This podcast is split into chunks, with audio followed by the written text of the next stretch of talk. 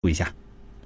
那朋友给我留言说：“老师，二零一三年我家由于工业开发需迁坟，当金城挖起来后，打开看，竟发现金城里先人的头骨歪到一边去了。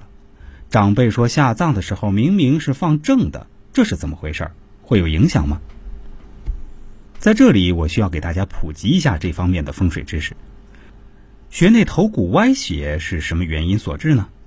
以形峦风水论，出现这种情形，必定是穴地犯凹风口。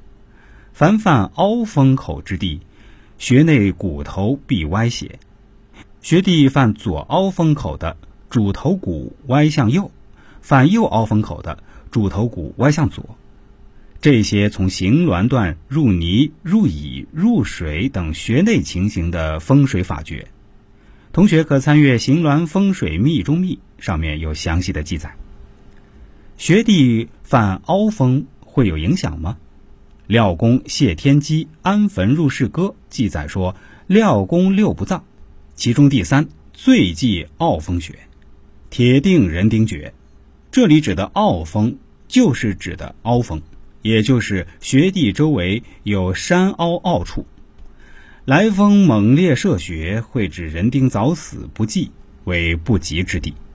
犯凹风的穴地有远近大小之分，凹风距离穴地近且来风大时，危害大，当代人丁绝；凹风离穴远、来风小时，危害小，一般三代后绝人丁。有朋友问：同一坐向且布局基本一致的两个阳宅。一个吉应连连，而另一个阳宅却凶祸事不断，为什么凶吉应势差异那么大？这个问题以现在的方位布局为主流的风水学术根本无法解释，因为这涉及到了阳宅先后天序术的风水法门。这是流传于两广一带隐秘的风水法门，其理论独特，应试准验，很令人信服。此法门理论认为。在一个宅场中，每一座宅屋都有一定的先后天序数。只要破译了这个先后天序数，我们就可以知晓宅的兴衰和吉凶应势。只要你掌握了这个法门，你就会明白，即使同一个坐向、同样布局的一排房屋、商铺、楼宇、一个宅场，各宅都会有旺衰分别，会有一些特殊的、明显的吉凶应势。